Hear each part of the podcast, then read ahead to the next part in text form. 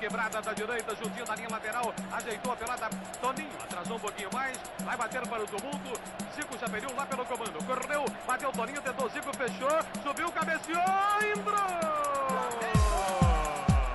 Está começando mais um Flagcast, o seu podcast semanal sobre futebol sem compromisso com a seriedade, pois aqui informação fica em segundo lugar. Alô, Chegamos, chegamos, estamos começando mais um Flamengo Cast episódio 3 e no programa de hoje já estamos aqui com o nosso time de especialistas em nada para falar de tudo sobre o mundo do futebol e muito mais. Aqui é o Matheus Gonzaga rindo para não chorar. Boa noite, aqui é a Ana Beatriz Ayati e seria um feliz ano novo? Olá, galera. Eu sou o Marcão Beton e, diferente do filósofo Tiririca, pode sim ficar pior. Saudações, galerinha do mal. Eu sou o Nick Marques e que Deus perdoe essas pessoas ruins. Meus amigos, hoje estamos aqui reunidos mais uma vez com a presença ilustre da nossa amiga Ana e nosso amigo Marcão Beton também, lá do Coluna do Flamengo. E hoje vamos fazer um papo triste.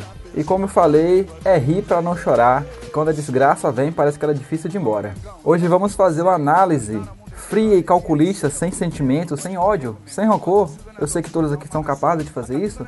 Sobre o que ainda resta para 2017 no Flamengo. Que todos estamos tristes, desanimados, sem vontade de cantar uma bela canção. Mas Fale por você. como eu falei antes, não crie expectativas para que sua derrota não seja tão frustrante. Porra, o Bruno mata, dá porrada nos outros, mete porrada em mulher. Adriano é, pega metralhadora, fuzil os caralho. O William vai pro rei do bacalhau, arruma confusão, bate mulher também, mas ganha a porra do jogo.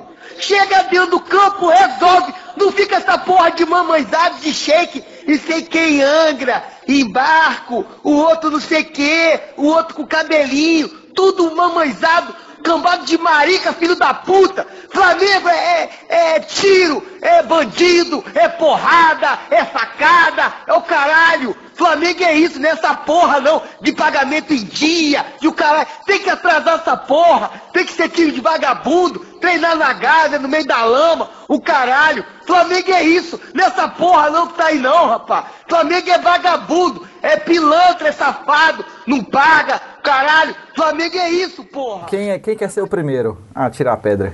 Cara, foi mais um jogo triste, né? Mais um jogo de teste, assim, pra ver quem era flamenguista de verdade, quem tinha paciência pra aguentar até o fim. E, cara, uma, uma coisa boa e ruim que teve no jogo foi o Diego Alves, né? Que ele defendeu um pênalti. Eu não sei se eu fiquei feliz por, pela ponte não ter ampliado o placar, ou triste porque a gente não teve Diego Alves. É, foi, a única coisa que come- foi a única coisa que eu comemorei Mas- durante o jogo. Que eu achei que eu ia morrer sem nunca ver um goleiro do Flamengo pegar pênalti, apesar de que não adiantou muita coisa. Mas pelo menos eu pude ficar feliz. Tem uma esperança na minha vida É, ainda. Eu também.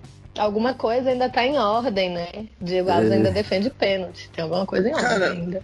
Eu nem fiquei, eu nem fiquei tão é, feliz assim, porque só me deixou mais puto do que eu já estava. Porque além do Flamengo não ter ganhado, já tava perdendo, não fez diferença nenhuma no placar. Só jogou na nossa cara que toma aí a derrota da Copa do Brasil pra vocês aí, toma. Só jogou na cara. Levando em consideração que a Ana tá presente, né? Jogar na cara é uma coisa que ela faz constantemente. É, é, como é bom ter um goleiro que, que impõe respeito ao, ao batedor, né? Você viu o Luca todo indeciso pra bater, achei que ele hesitou um pouco. Diego Alves se adiantou, se é um goleiro menos experiente, menos renomado, eu acho que mandaria até voltar o pênalti. Como é bom ter um goleiro que tem respeito. E ele ainda fez uma catimbinha antes, né? Isso, exatamente. Ainda fez aquela jogadinha, foi lá, deu uma pressãozinha nele. E eu comemorei como se fosse um gol. Porque eu falei assim, acho que é a última coisa que eu vou comemorar esse ano, pelo menos essa semana, né? Do Flamengo, que vai ser um gol defendido. Mas ainda, ainda temos um 2017 ainda, estamos em outubro ainda. Ainda tem algumas coisas para acontecer. E aqui a gente vai discutir o que, que ainda dá para acontecer de bom e o que, que ainda tem como acontecer de ruim esse ano. Marcão, o que, que você acha que ain- ainda existe salvação esse ano? Olha, é, é, para mim existe sim. É, o Flamengo se voltar a jogar o futebol que um dia já apresentou esse ano. Lembrando que o Flamengo já fez partidas muito boas, principalmente as partidas em casa na Libertadores eu gostei bastante. E a gente voltar a apresentar um nível de futebol melhor, eu acho que ainda podemos aí ter um- uma coisa boa. A gente ainda tá na, Sul-Americana. Só que mesmo com a Sul-Americana, a gente pode ficar ainda bem classificado no, no brasileiro, não tendo derrotas ridículas, e levar um pouquinho o nosso futebol, acho que a gente consegue ter êxito ainda nas competições. Agora, é, tem muito mais chance de ficar pior do que já tá, né? Exatamente. A gente enfrenta o pela Sul-Americana, e aí sair num Fla-Flu seria outro trauma pro Flamengo. Tem como ficar pior ainda. Né? Se o Flamengo passa pelo Fluminense, a gente pode enfrentar o esporte. E aí, cara, sair pro esporte seria lamentável. Não, sair pro Fluminense já seria lamentável, porque hoje o Fluminense disputa para não cair. Só uma observação ao, comentário do Marcão. É, eu acho melhor pro Flamengo enfrentar o Júnior Barranquilla do que o esporte. Não, não que um seja melhor que o outro, não é por esse aspecto. É, já puxando a situação da Sul-Americana e tal. Eu acho que o Júnior Barranquilla é um time que não conhece tanto o jeito do Flamengo jogar. O esporte já é um time que acompanha mais de perto. Eu acho que isso pode fazer diferença. Agora não tem muito como a gente falar disso sem passar pelo Fluminense primeiro. E que eu acho que a chance. Se o jogo fosse hoje, eu acho que o Flamengo não teria é, vontade alguma de jogar, não teria, não teria da onde tirar força para ganhar esse jogo. Ainda bem que o jogo, eu não sei se ainda bem ou não, que o jogo é só dia 25 de, de outubro e dia 1 de novembro. Com relação a esse negócio de força para jogar, cara, esse pessoal tem que entender que tá jogando no Flamengo, sabe? É, é, é, é, é inadmissível a gente ter que motivar jogadores que são bem pagos, pagos em dia, com estrutura. Sabe? Pois é. A, o esforço que a torcida fez vários torcedores fizeram, por exemplo, a Ana mesmo foi, saiu aqui de Brasília para ir para o Mineirão. A gente soube de histórias, né? O Marcos Tussa, que inclusive né, veio a falecer depois.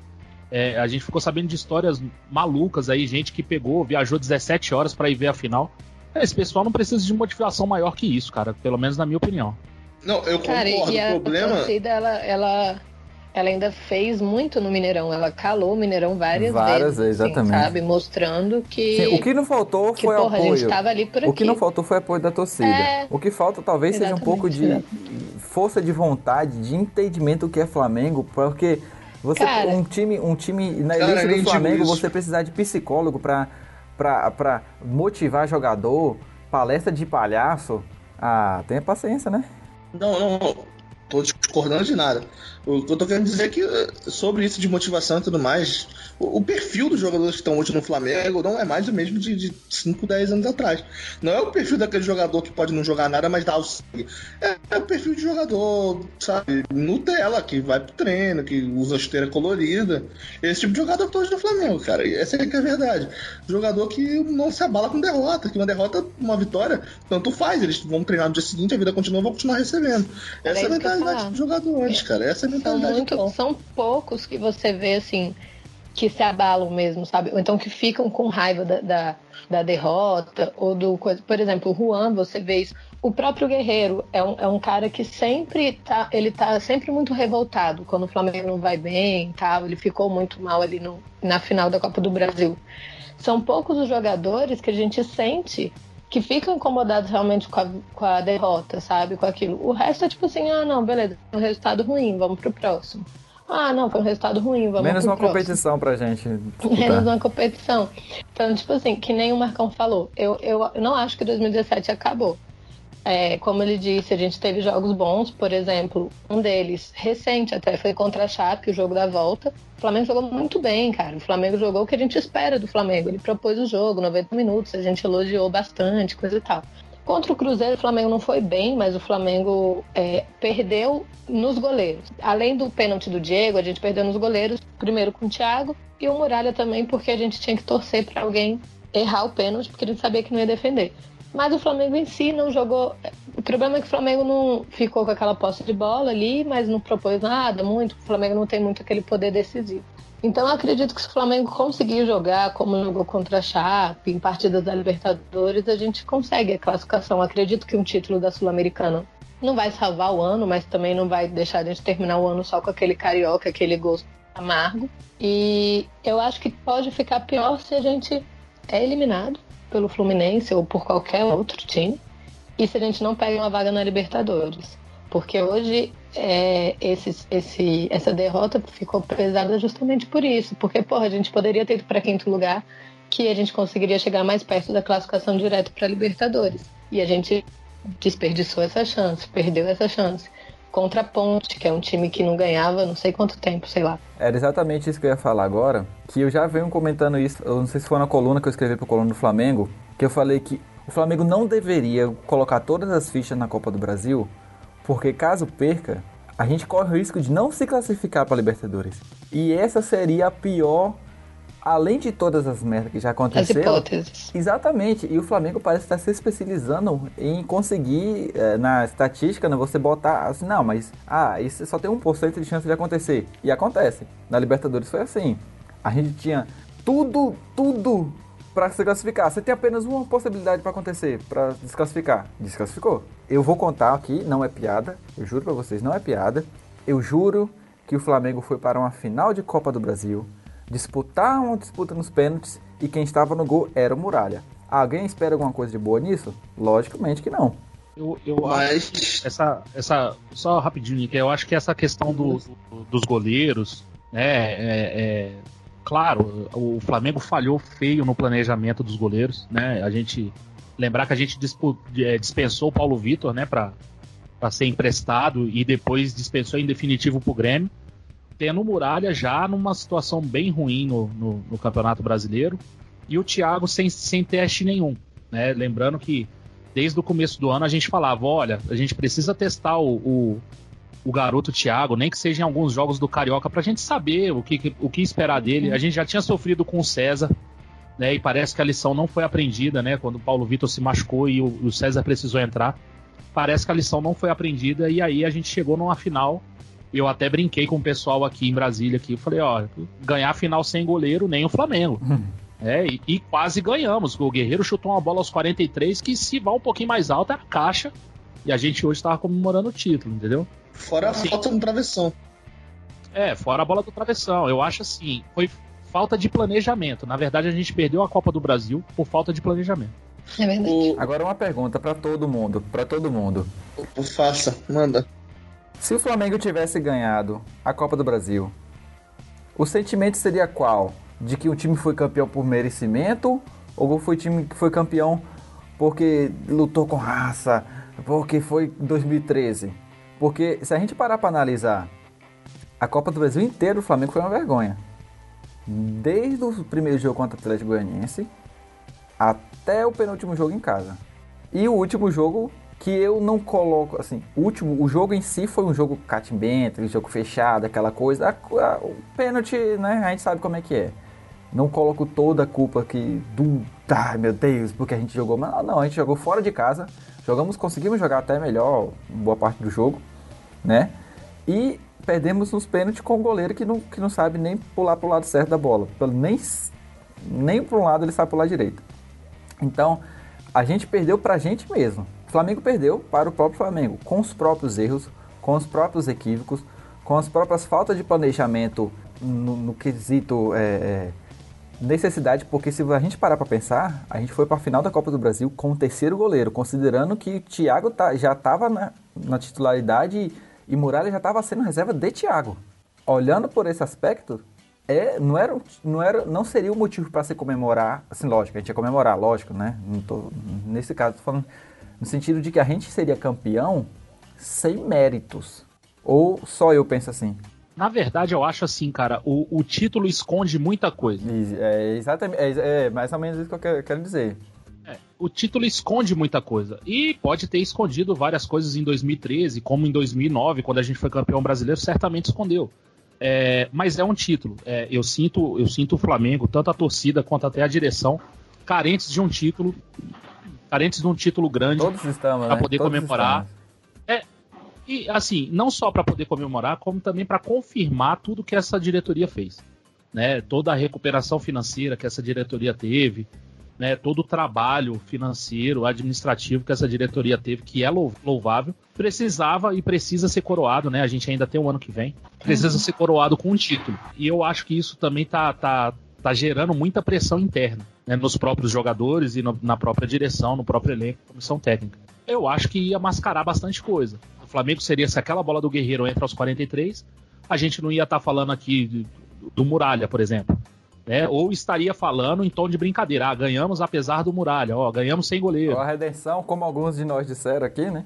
Eu estaria, eu estaria, eu estaria gritando aos céus vários chupa Gonzagas aqui. A gente sabe, a gente sabe que o Flamengo perdeu porque o Gonzaga não, zicou esse não. título. Não foi o Muralha, foi o Gonzaga. Não, não, não põe a culpa da incompetência dos outros em mim. Assim, eu acho que esconderia bastante coisa, né? Um título sempre esconde bastante coisa. O nosso planejamento de futebol, eu, eu, eu a princípio julgo como não tão bem feito assim como, como alguns falam. Eu acho que a gente ainda possui muitas falhas de planejamento. Ah, um time que eu considero milionário, porque a gente paga aí um, um salário muito alto para Diego, Guerreiro. A gente paga um salário absurdo para o Giovanni, que não joga. A gente Cara, um é salário... milionário. Tanto é. que só pro Guerreiro é um milhão. É, o Guerreiro tem toda aquela questão. Meu primo se bate comigo toda vez, né? Que é salário mais luvas, né? Então, assim, vamos, vamos pegar pelo menor, que é só o salário ali, que é 600 mil, eu acho. Por aí, em volta disso. O Guerreiro recebe mais ou menos isso. O Everton Ribeiro recebe mais ou menos isso. O Giovanni, que nem é titular, recebe mais ou menos isso. A gente tem um Conca que não joga. Né? Então, assim, um time que tem esse, esse potencial financeiro para ter jogadores de ponta assim, não pode ter num, num elenco é, Massa Araújo, Gabriel, Vaz, que foram importantes em algum momento. Massa Araújo, eu não, não desconsidero a importância dele lá em 2014. Ele era do tamanho do elenco em 2014. Hoje ele não é mais. Então, assim, essas falhas de planejamento eu acho que ainda acontecem e, e pelo visto, ainda irão acontecer, infelizmente. Cara, foi o que eu tava falando sobre, sobre o título, eu concordo totalmente com essa parte da carência, assim. É, a gente viu que a, tor a torcida do Flamengo ela tem muito disso. Ela sabe quando ela precisa abraçar o time, quando o time precisa mais dela do que ela do time. E a gente viu isso no segundo jogo da final, principalmente, depois do que, que o Thiago machucou, enfim, depois de, de todo o Aue a torcida incentivando de todas as maneiras que podia, o Muralha incentivando, tentando incentivar na saída, na chegada. No... A torcida do Flamengo tentou abraçar. Isso mostra a carência da torcida muito.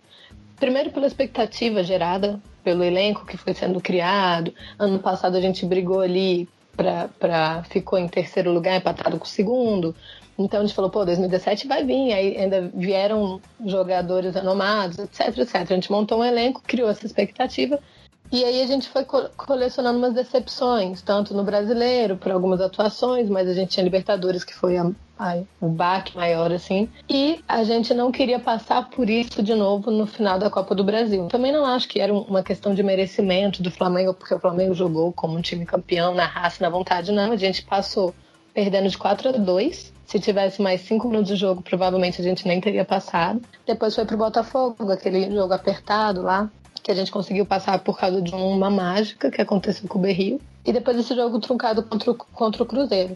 Então, assim, é, mas, iria mascarar muita coisa, eu acho que seria aquela coisa, assim, no dia seguinte, em relação ao, ao Bandeira, como, como foi dito. Cara, ele merece um título para coroar tudo que ele fez, realmente, para que não, não, não termine o mandato dessa maneira, que que está sendo criado agora pelo, por causa da falha do nosso departamento de futebol, seria a redenção do Muralha, provavelmente estaria lá nas manchetes, que Muralha, redenção, tal, estaria todo diferente, mesmo com, com a atuação de, contra a Ponte, por exemplo. Mas eu acho que o título seria muito mais da torcida, sabe? Pra torcida, assim, porque. Porque, não sei, esse elenco eu não, eu não vi nem a vontade de ser campeão, assim, também. Segundo dicionário, gente, rapidão.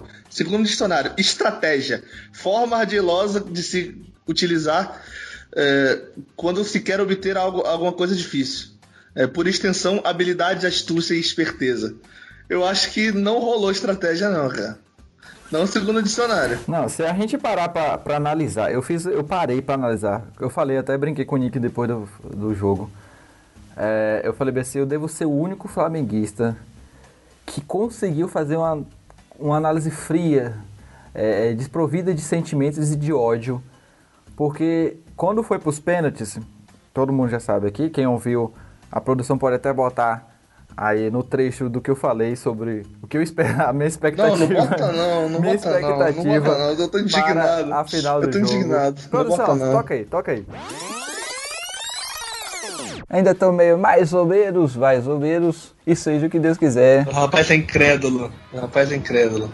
Eu, eu, eu sou um cara, eu sou um cara cético. Eu só acredito vendo, mas não, seja o que Deus quiser. Não é, cético, é você é sádico. Você não é cético, você é sádico. É diferente. Se o Flamengo jogar metade do que jogou contra a Chapecoense, metade do que jogou no primeiro, no primeiro jogo, eu, eu vou acreditar. Mas Guerreiro tá aí de volta, graças a Deus, mas infelizmente Muralha será o nosso goleiro. E. Ai, Jesus. Cara, mas posso falar? Ali. Eu acho que o, o- esse negócio aí que, é, do Thiago ter machucado é algum sinal. Eu acho que vai ser a noite do Muralha. São os deuses do futebol fa- fazendo a, gracinha ali. Eu acho que, acho que vai ser a noite dele. É a noite da redenção, o nome disso. É, é, Sacaneando com o meu coração, você quer dizer, né? é sim, sacaneando com a nossa cara mesmo, exatamente. E, e eu falei o seguinte: quando foi pros pênaltis, eu falei, perdemos. Não espero, não comemorei nenhum gol. Já sabia o que ia acontecer, não me surpreendeu. Eu estava frio e calculista, como eu sempre fui. E eu parei para pensar que na Copa do Brasil, a gente não repetiu o time uma sequer vez.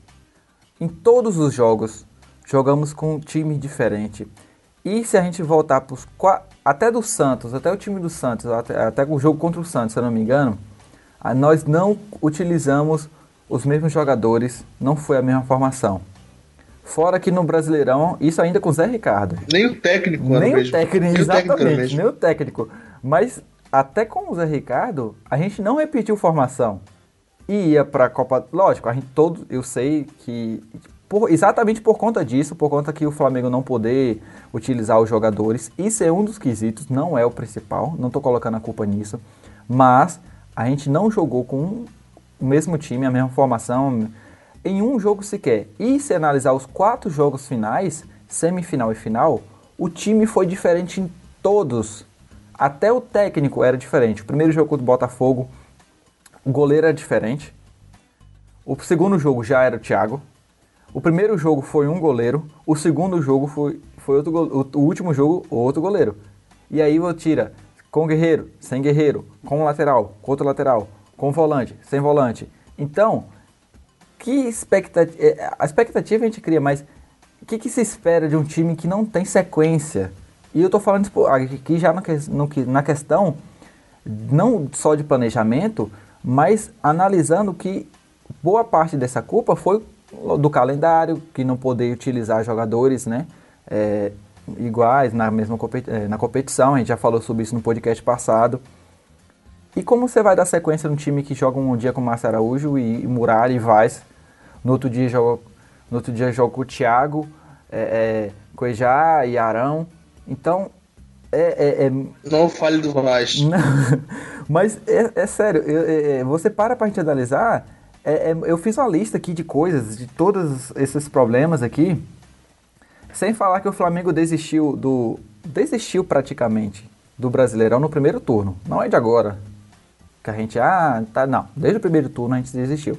Por conta de, de Copa do Brasil e Sul-Americana.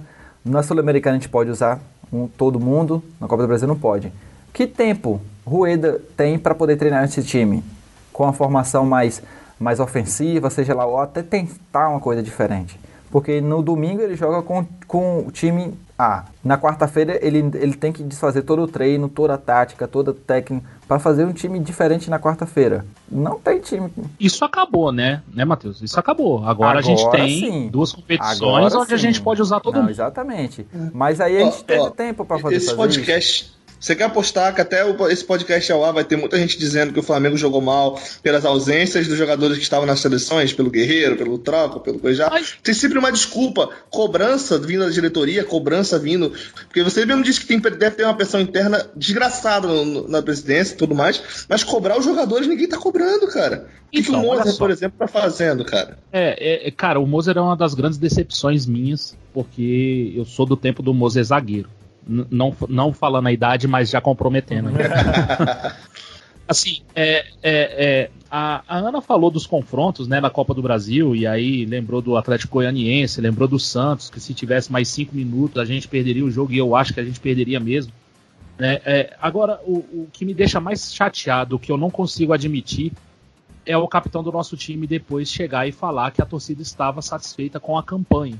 Assim, é, é, eu peço a cobrança, mas nesse tipo de atitude, sabe? É, é, o pessoal fala, ah, você acha que tá faltando raça Uhum. em campo e tal. Cara, eu não vejo ninguém jogando de sacanagem nesse time. Não vejo mesmo, sabe? Todos querem ali a vitória e tal.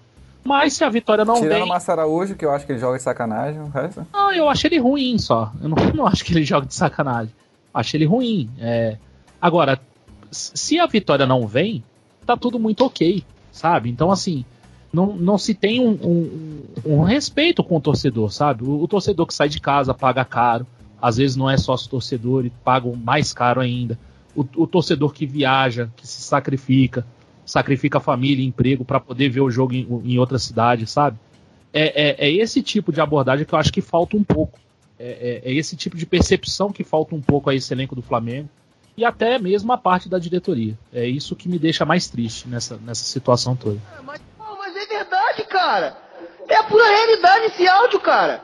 Porra, ah, pagamento em dia, é patrocínio, é guerreiro. É o caralho, é o caralho. Tem que atrasar essa porra! Tem que atrasar! Tem que ficar devendo! Tem o caralho! Meu irmão, Flamengo é time de bagunça, de favela, de, de pilantra, de bandido. Tem que ser assim, não adianta de pagamento em dia, guerreiro de centos mil, e, nê, é, sem treinamento, sem treinamento do caralho, treinando na rua, chutar para paralelepípedo, arrancar é, tampão do dedo, porra, ser teu caralho, sem treinamento, e não sei o que de fisioterapia, lá pra, todo mundo pra puta que pariu. Lá todo mundo pra puta que pariu. E eu, eu vejo o Rueda, eu vejo que o sabe, ele quer mudar, ele, ele fala quando não foi quando não foi bom, não foi o esperado. E aí eu vi uma galera já criticando e cobrando o Rueda, que eu acho que é uma cobrança que tem que ser feita do ano que vem, assim, é claro que agora que a gente vai começar a ver como que ele vai trabalhar com o time sem precisar mudar nenhuma peça aqui, nenhuma peça ali, usar o time todas as duas como caída, tudo que a gente vai poder ver dele vai ser a partir do ano que vem. Só que eu vejo que ele não fica satisfeito com os resultados. E eu vejo que, por exemplo, contra a Chape, o primeiro jogo da Sul-Americana, o Flamengo foi muito mal, o Rueda deixou claro que não gostou, e no segundo jogo parecia que o time tinha abraçado tudo aquilo que o Rueda tinha falado na coletiva, né? De guerrear, coisa e tal. Então eu acredito que que talvez a gente comece a ter essa cobrança um pouco, assim, de, de, alguém lá dentro. Porque até então a gente não vê essa cobrança, a gente não via. É, foi a partir daí que eu comecei até a achar que o trabalho do Zé Ricardo merecia terminar, porque eu gostava, enfim, do trabalho dele, mas eu achava que merecia terminar porque não tinha cobrança do técnico, de ninguém. E eu acredito que o Rueda ele começa a dar um pouco dessa cobrança, ele começa a, a ter esse sentimento de que não é ok, derrota não é bom. Derrota não faz, faz parte, mas derrota não. A gente não deve se acostumar com uma derrota. Que é justamente o que falta na maioria dos jogadores, assim. E é daí que tem que começar a nossa cobrança e a do Rueda. Cara, não, não tem como não, não lembrar da, daquele velho discurso pós-jogo. É, é bom a gente ter sido eliminado porque agora a gente pode descansar, que é uma competição a menos. Cara, isso é um absurdo. É isso que eu Mais falo, sabe? Absurdo, não tem né? ninguém dentro do clube, cara, que chegue e fale, gente, a gente tá lidando com 40 milhões de torcedores, sabe? A gente não pode se conformar desse jeito. Gente, vocês estão no Flamengo. Exatamente. Sabe, assim. É, lembrar, lembrar dele. Eu acho que nem né? precisaria lembrar, mas pelo jeito tá precisando, pois né? É. Então, assim, falar assim. Cara, gente, aproveitando esse assunto rapidão, e lembrando que a gente tá falando também de, de alguns casos de torcedores no jogo contra o Cruzeiro, cara. Eu lembrei agora, eu tava domingo, nesse domingo agora eu tava assistindo a, a live, o, o Corujão do, da Urubucan, né? Abraço pro pessoal do Urubucan, inclusive. E, cara, teve um torcedor que falou aí, não sei se era do Acre, não me recordo, que ele gastou 3.300 pra ver esse jogo no Mineirão, cara. Cara, 3.300 é muito dinheiro. Eu paguei, eu paguei 900 reais no ingresso. Nossa. Pois é, é sabe? E o Flamengo faz o fez loucuras pra ver o jogo, cara. O pessoal fez loucura pra ver o jogo, sabe? Pois é, cara. Pois é. Teve até um comentário. isso um pouco, retribuir isso de alguma forma, eu acho é que é obrigação desse time, entendeu? Exatamente. Cara, um, uma pessoa que gasta 3.300 pra ver um jogo em outro estado, viaja, faz essas coisas todas, cara, isso é amor, cara. Isso tem que ser retribuído pelo clube. Não dá, cara. Exato. Eu escrevi uma coluna no começo do ano, antes da Libertadores, dizendo que o Flamengo não era obrigado a ganhar a Libertadores.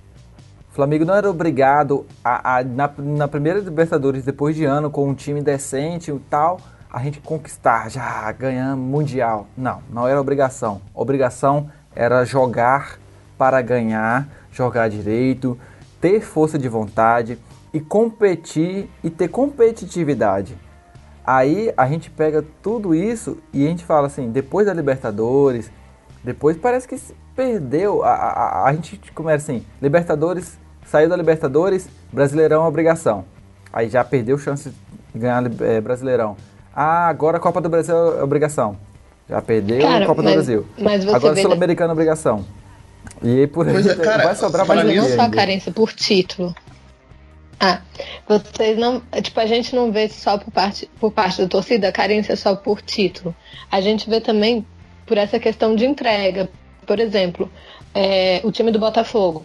Que, beleza, não se classificaram, não passaram de fase, mas tinha aquela entrega. Então você vê torcedor que estava orgulhoso. Poxa, mas olha o que o time fez. E a torcida do Flamengo é muito carente disso. Tanto que todo jogo que o Flamengo joga mal, todo mundo fala de raça. Porra, a gente quer raça, a gente quer isso, porque a torcida do Flamengo é acostumada a não ver um time tão bom, tão milionário quanto esse, mas um time que sente o peso da camisa, veste a camisa e vai. Então a torcida tá muito carente disso também, sabe? Dessa questão do- da entrega do time, mais do que de título, como você falou, por exemplo. Não é obrigação ganhar, mas se a gente visse aquela entrega, aquela coisa, porra, não foi dessa vez, mas a gente viu a entrega do time. Jogaram como Flamengo. Exatamente. Cara, a minha coluna, eu escrevi a primeira coluna, minha primeira coluna no coluna do Flamengo, ainda foi como coluna do torcedor, inclusive, foi no dia da estreia na Libertadores, foi de tarde no caso, que eu escrevi a coluna, o nome é Obrigação é Dignidade. Que tava todo mundo falando que Libertadores era obrigação, eu falava, cara, a obrigação do Flamengo é não passar mais uma vergonha na Libertadores, como nos últimos 20 anos tem feito, cara. Porque, eu, querendo ou não, o, Flamengo não é pra ser campeão nessa Libertadores, era pra mostrar por que, que era errado estar no pote 3. E que não deu outro. O Flamengo não, não foi digno e não tá fazendo um ano digno. Essa a única coisa que o Flamengo tinha de obrigação realmente era dignidade e não tá tendo. Isso é indiscutível, não tá tendo.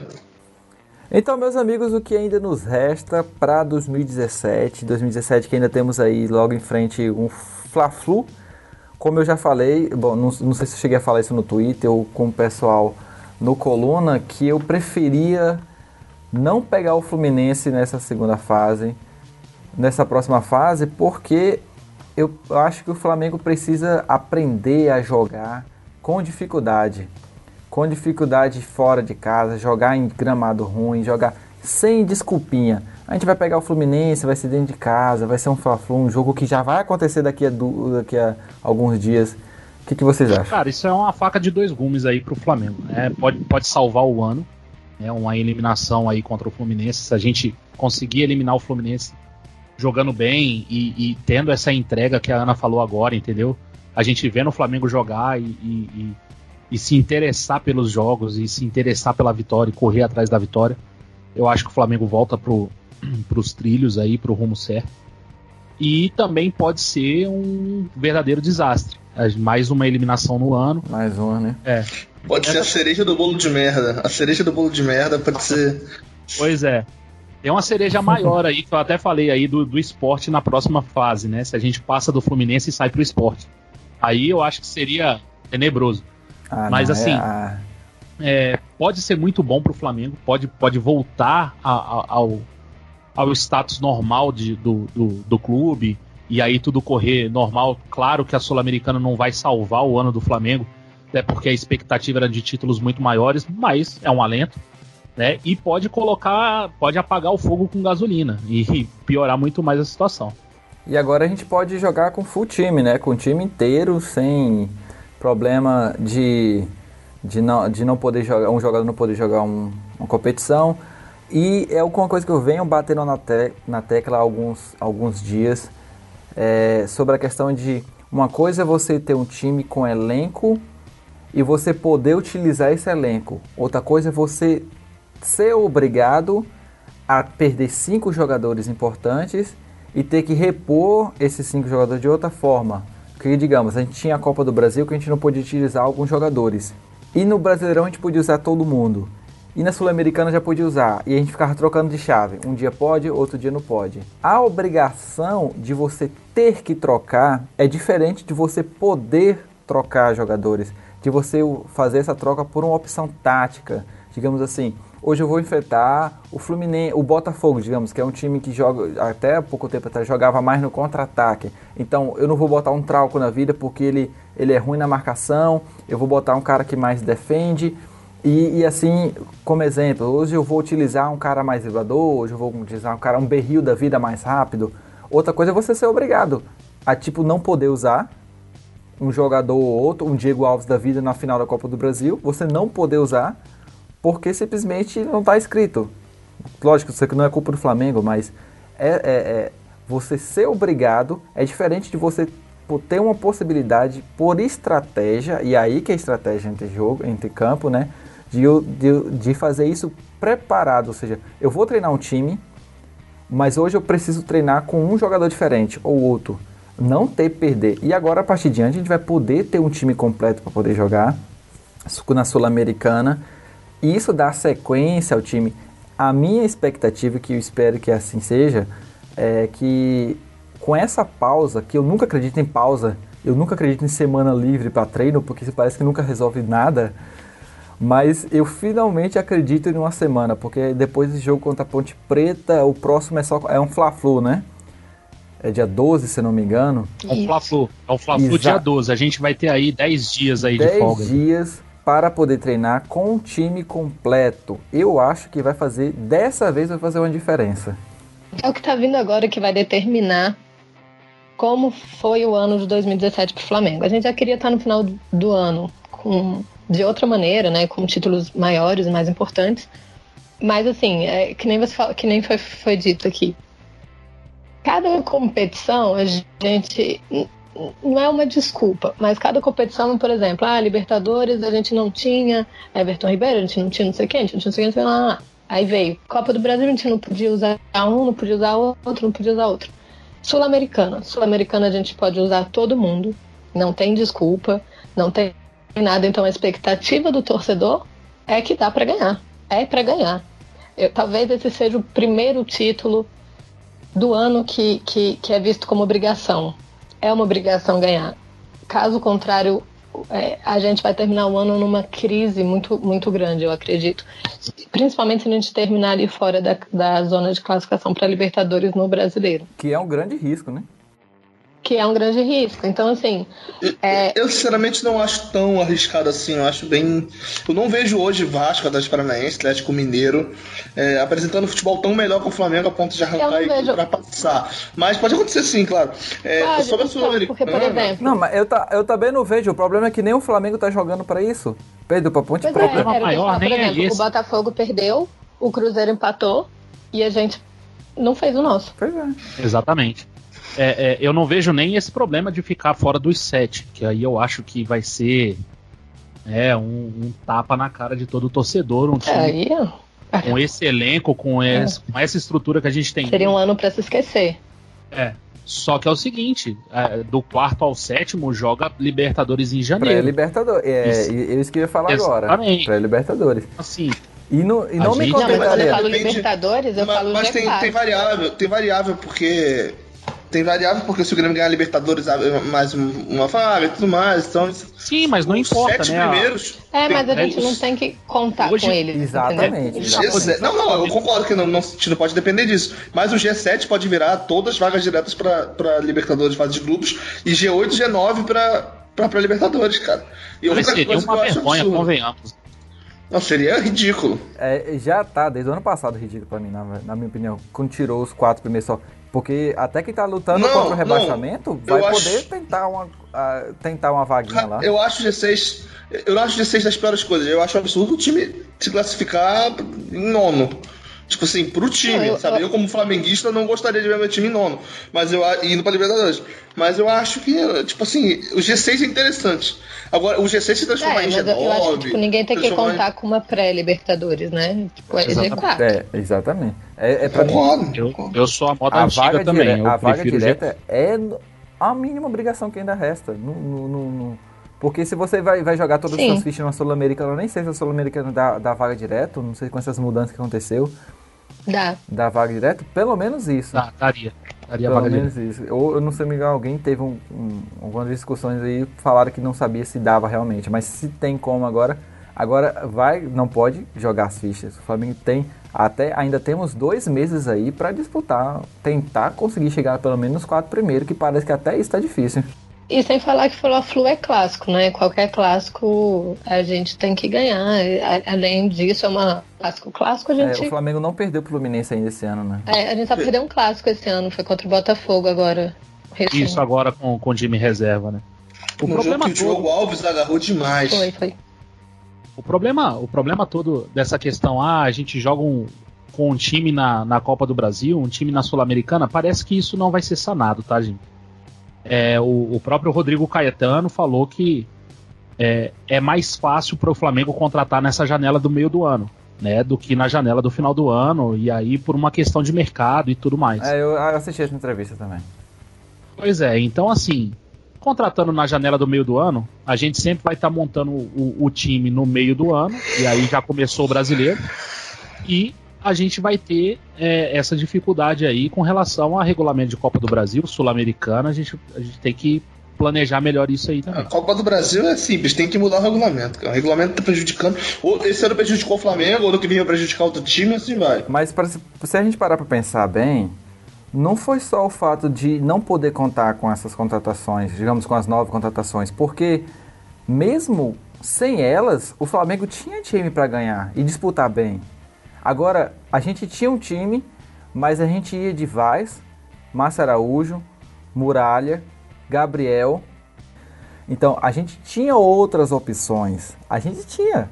A gente tinha Cuejá no banco, a gente tinha Vinícius Júnior, a gente tinha Berrio, a gente tinha uh, Thiago, é, é, é, Léo Duarte, a gente tinha outras opções. A gente tinha... Falei na última, no, no, no, último programa, vou repetir agora. Eu prefiro o Conca com uma perna do que o Gabriel. Exato, é. Pegando o gancho do que você falou, Marcão, mesmo quando a gente não poder, mesmo fazendo esse esquema de contratar é, jogadores no meio da temporada, a obrigação do time era de ser utilizado os melhores jogadores, coisa que a gente não fez esse ano. A gente sabe. Sim, mas você concorda que sempre vai ter a. Sempre vai ter a desculpa. Mas sim, não, sempre sim, lógico, essa, lógico, lógico. Pode se tornar uma boleta pro time. Mas se a gente entendeu? não tiver. Ah, olha, a gente não pode estar com os é, jogadores. Não, isso é verdade. Mas se a gente, digamos assim, ano que vem, eu falei, já venho falando isso também há muito tempo. A, a, a saída será mais importante do que as chegadas. A, a gente vai fazer um programa somente sobre as dispensas que o Flamengo deve fazer para o bem da nação que elas serão mais importantes do que as chegadas. De, dizendo isso porque, apesar de que não é mais o Zé Ricardo, que o Rueda já percebeu, o problema é que quando a gente precisa, a gente acaba tendo que utilizar. Deixa eu fazer uma pergunta para vocês. É, vocês. Vocês acham que um elenco com sete estrangeiros, sendo que só podem jogar cinco, é um, uma, um erro de planejamento também?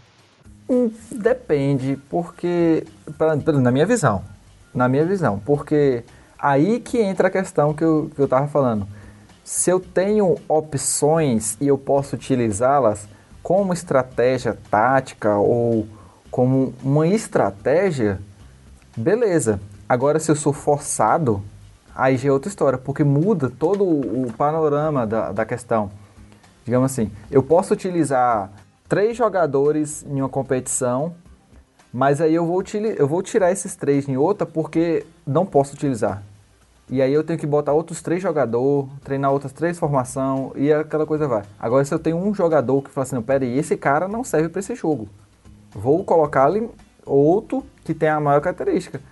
Mas a gente ser forçado, esse para mim é o maior problema.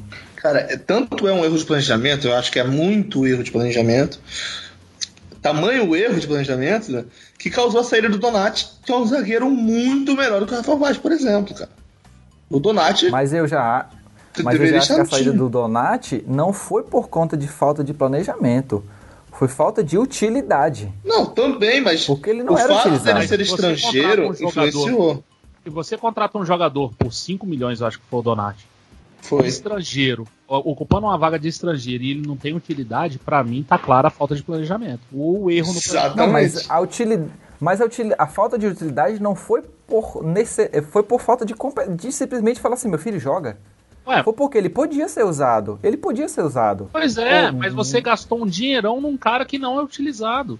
Sim. Mas, mas é Exato, que tá. Então, o assim, problema assim, não exemplo, tá na você... contratação, tá em quem bota ele para jogar.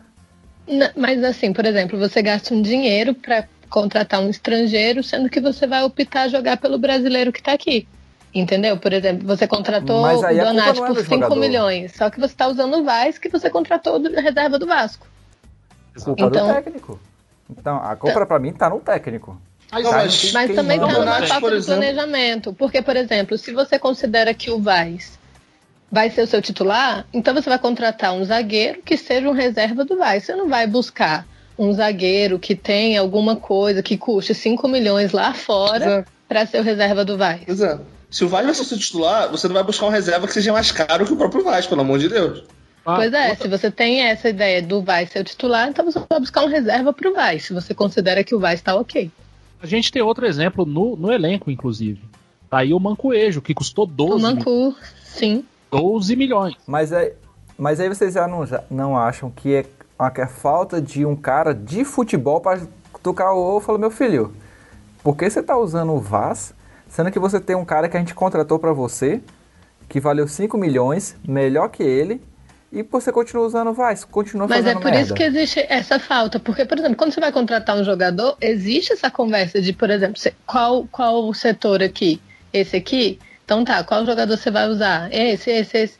Se não, se não tem esse contato, ah, o- o- ele vai lá contratar, sendo que o técnico não quer que não precisa que contrate, porque o técnico tem ali quem ele acha que é suficiente, então daí já tá errado.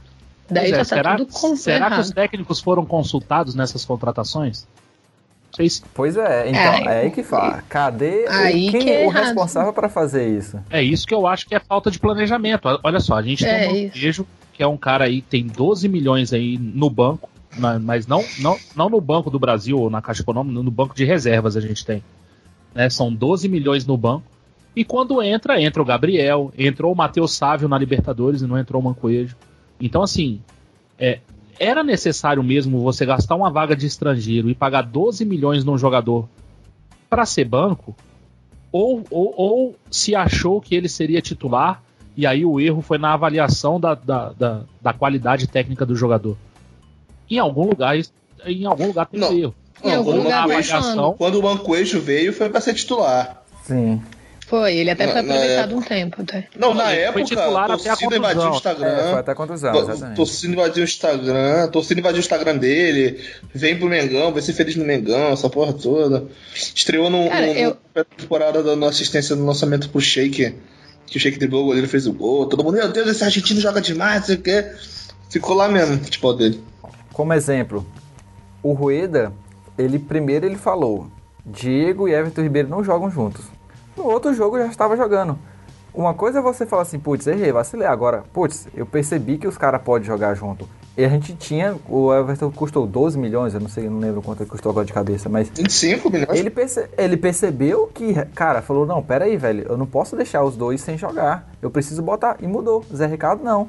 Você tinha um cara que custou pro bolso do time, mas ele continuava insistindo em colocar um cara que não jogava, que entregava a bola, que fazia merda o jogo inteiro. Então, mas olha só, o, o- Zé, o Zé Ricardo também, o Mancoejo também amargou a reserva com o Zé Ricardo, correto? E agora, e agora amarga com o Rueda, correto? correto. Aliás, aliás, aconteceram coisas surreais com o Mancoejo, o Mancoejo dando ali dicas pro Rueda e mesmo assim não entrou. Nem pra falar assim, ó, Foi, me coloca foi. aí, me coloca aí, né? Nem, Cara, nem o Mancoejo, o Mancoejo só vai deixar de amargar reserva quando ele começar a ser colocado na posição dele. O problema é que ninguém sabe qual é a posição dele, nem ele sabe em que acho posição que ele ele joga. mesmo não sabe. Pois é, cara.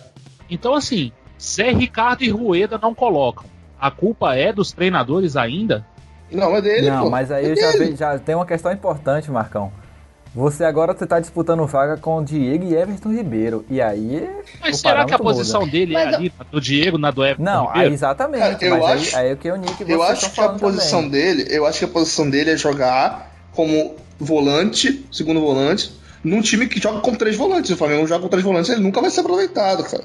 Na ele não é homem de verdade, armação. Exatamente. pra mim, ele jogaria num, num 4-4-2 que fosse um losango no meio campo. Que ele seria o segundo Sim, volante. pois é. Teríamos um primeiro Exatamente. volante aí, ou o Arão, ou o Eu falei no TV Coluna que ele seria segundo volante. Isso. Eu, eu colocaria o Cuejar como primeiro volante, o Arão pela direita e ele pela esquerda. Eu acho que é a única posição que joga. Exatamente. Pois Eu- é. E, e outra- mais uma vez um erro de planejamento, porque o Flamengo já jogava no 4-3-3 antes dele vir. Nesse sentido, eu nem acho erro de planejamento, porque você pode. Você dá a opção ao treinador de escalar É, dessa sim, forma. aí, aí, é, Aí aí é opção, né? você tem uma opção de isso. mudar o, o esquema tático ali. Mas. Que nunca foi usado. É, mas. Só que é, é- exatamente a falta tá aí. E a cobrança? Quando você vê que não tá dando resultado e que jogadores Pois que é. você contratou não estão sendo utilizados. E aí, onde é que entra a cobrança É, é disso? foi o que eu falei. Foi o que eu falei. O, o erro está em quem olha para a situação e, e não vê a normalidade. Porque se eu falar assim, se você vai num. Sei lá, você faz uma coisa, você compra um negócio e fala assim, meu filho, tá aqui as peças, tudo isso aqui, tudo de primeira linha para você usar. E o cara usar uma coisa remendada, fala assim, ó, desculpa, você, você me comprou uma Ferrari, mas eu tô indo de, de Uno porque, porque eu quero. Então, algo, alguém precisa cobrar. Então, tá, planejamento, mas para mim está mais na parte do técnico, questão do técnico. Se eu tenho várias peças, for, pô, bota para jogar. O, o Rueda achou lugar, ele não via lugar para Diego e Everton Ribeiro jogando juntos.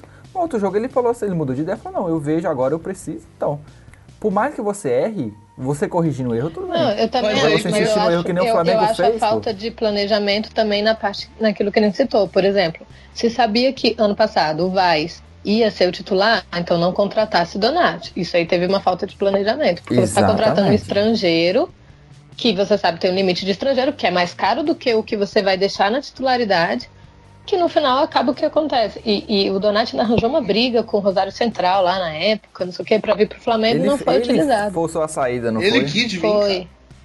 Foi. E não foi utilizado. Então teve essa. Pra mim tem também essa falta de planejamento, sim, na questão dos estrangeiros. Pra mim, a, a, a, a questão, o problema está no técnico, estava no técnico, porque eu não me lembro muito bem se o, o no questão do Donati, ele chegou na era Murici ou o Zé Ricardo já. Não me lembro muito bem que tipo, ele chegou. Na Murici, se não me engano. Pois é, mas quem continuou insistindo com os, com os Rafael Vaz já foi Zé Ricardo. Pois é, então, pra mim, o é. Zé Ricardo, o, pra mim, o Zé Ricardo tem maior culpa nisso. E fora o departamento de futebol que não existe, pelo jeito, em falta de cobrança. Aí está o erro de planejamento mais nesse quesito. Gente, Não, mas aí, agora- uma cobrança só, já só, só lembrando. no, no presidente ocupar a mesma função do vice. Exato. É, só lembrando, o Rafael Vaz veio num momento em que a gente não tinha zagueiros, gente. É, a gente Tinha nada. lembrar- Foi pra improviso. Foi de, veio de improviso, a gente né? precisa lembrar dessa situação aí, porque o Vaz veio como uma solução barata e rápida, porque ele era barato na época, estava na reserva do Vasco. Fez alguns jogos bons contra o Flamengo, fez inclusive gol jogando lá na frente, né? Gol. Se a gente for lembrar. É, foi uma solução barata. A gente, a gente, naquela época ali, a gente, a gente tirou o César Martins de férias. Não sei se vocês lembram. Ele já tinha sido O melhor goleiro que o Flamengo já Nossa, teve. Eu, eu, acho, eu, eu acho que o César Martins ia pegar mais pênaltis que o Muralha nessa final, hein? Ah, levava jeito, levava jeito. Ele fez aquilo aqui em Brasília. Chico Ah, Cacuete. Foi. É. Então, assim, a, a- a gente, a gente tinha dispensado o César Martins, o César Martins voltou a jogar. Ó, olha que absurdo. Ó, e, mesmo, aí, e aí sim a gente contratou o, o Vaz, sendo que o garoto Léo Duarte segurou um rojão violento nesse período aí, jogou, Uhum. teve personalidade pra jogar. Muita gente esquece do Léo Duarte, né? E não lembra que ele foi importante em 2016 em, em diversos jogos enquanto a gente não tinha aí os zagueiros. A gente tinha o Wallace e, e, e, e- e Léo Duarte muitas vezes, cara, e não tinha outro zagueiro, entendeu? E aí o César Martins voltando de férias. A gente não tinha Juan ainda, não? Não. Não? Não. Ainda não. O Juan tava. O Juan olha, veio junto com o Hever. Aham. Pois é, e aí que entra aquela questão da barca, cara. Ele veio numa época que o time, que ele se encaixava no time. Hoje ele não é mais jogador do time que a gente tem. A gente Tem tem, que- vários jogadores assim, né, Nick? A gente tem Não, vários tem um jogadores monte, que tem um monte, um Vale são deles. a gente tem jogadores que eram que eram é, contratações plausíveis e, e normais para a época que foram feitos. Márcio Araújo em 2014, Sim. gente, era um jogador do tamanho do elenco do Flamengo. O Gabriel ainda veio é, sendo um, um dos destaques do brasileiro passado, se eu não me engano. É, o Gabriel mesmo, Foi jogando pelo Bahia. no Bahia, ele foi uma revelação do campeonato jogando pelo Bahia. O problema é Só que ele foi uma isso- revelação há seis anos atrás. Não, e outra, isso foi, foi há seis anos atrás. não- hoje não é mais, há cinco anos atrás, sei lá, eu acho que ele tá desde 2012, 13 aí no Flamengo. Então, assim, hoje não é mais. Então o Flamengo precisa também é, desapegar um pouco desses jogadores, sabe? E aí o que a gente vê é renovação Exatamente. automática pro Marcelo. Foi- Isso aí também. Foi o que eu falei, foi o que eu falei da saída ser tão importante quanto a chegada. Pega o Adriano, pega o Bruno, tira o Bruno da cadeia, pega o Adriano, pega o Williams, pega esses caras todos, Zé Roberto Cachaceiro. Esses caras que dá certo. É esses caras que dá certo. Não adianta botar esses filhos da puta, mamo, filho de mamãe do caralho do papai. Bota os vagabundo. Bota os vagabundo e fica devendo salário. Na hora, resolve essa porra. Pega a raça rubro-negra e vai aquela porra. Dá tiro, dá porrada na porra toda. Eduardo Bandeira, Rodrigo Caetano, mete a porrada. Deixa o Muri se infartar, morrer, que se foda. Entendeu? E aí essa porra ganha. Agora, lembrando do Juan, eu me lembrei de uma coisa importante agora aqui, que o Juan chegou na final da Copa do Brasil como um dos melhores jogadores em campo e os melhores jogadores do torneio, e a gente ia de Rafael Vaz contra o Santos. E o Juan esteve desde o começo do ano. Então por é por isso que eu jogo a culpa no técnico. Tinha jogadores melhores, mas não eram utilizados. Aí eu falo.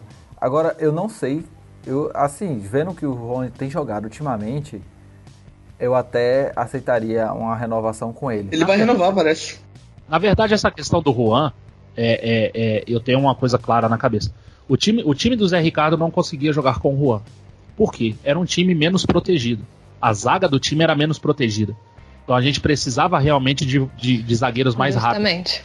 O Rueda chegou, cara, e em pouquíssimo tempo. Eu acho, eu acho que o Rueda. Ele tem 40 trabalhou a parte defensiva todinha. todo. é, ele tem 40 dias de Flamengo, eu acho. E uma das coisas que eu consigo notar perfeitamente a mudança dele foi a parte defensiva.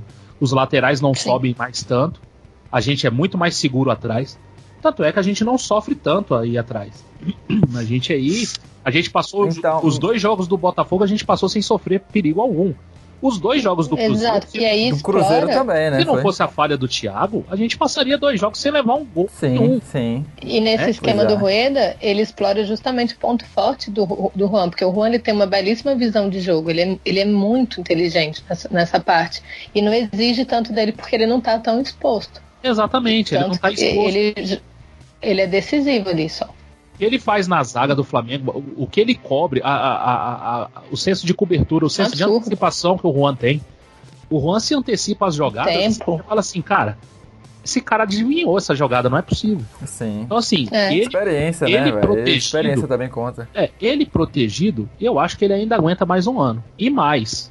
Depois da declaração Uhum. do Hever na Copa do Brasil, pra mim o Juan deveria pegar a faixa de capitão. Ah, mas Também- Cara, também, eu não mim sei. também. Eu não sei porque eu acho que o Flamengo tinha que contratar algum jogador pra ser esse. pra vir pra ser o capitão. Eu acho que o Flamengo tinha que trazer um, um Felipe Melo da vida, sabe? Eu acho que tá na hora de um cara. Eu não tava falando do próprio Felipe Melo. Eu tava me referindo a algum jogador que vai chegar no vestiário, jogar tudo pra cima e falar: Que porra é essa que tá acontecendo? Cadê, cadê essa porra? Que porra é essa de eliminado e, e pra não jogar uma competição a mais? que eu acho que o Juan ele, ele merece a faixa justamente não por ele ter essa voz de vambora, isso aqui é Flamengo, não sei o quê, mas por ele exercer tipo, a, a função dele muito bem no campo, é o que mais se entrega e ele, pela idade dele ainda, ele é o que mais se entrega, ele parece um jovem em campo. E por ele, ele saber o que significa a camisa do Flamengo, sabe? Ele ser uma parte da torcida ali em campo também, então eu acho que ele merece por isso. Capitão, tinha, capitão tinha que ser o Matheus Sábio, porra. Esse que é, é o jogador que dá o sangue pelo time. Não, jogador que, jogador que dá o sangue pro time é Ederson. Cara, quem tinha que ser o capitão do Flamengo então é o René, porque ele tem três braços, aí deu uma mão pra botar a faixa.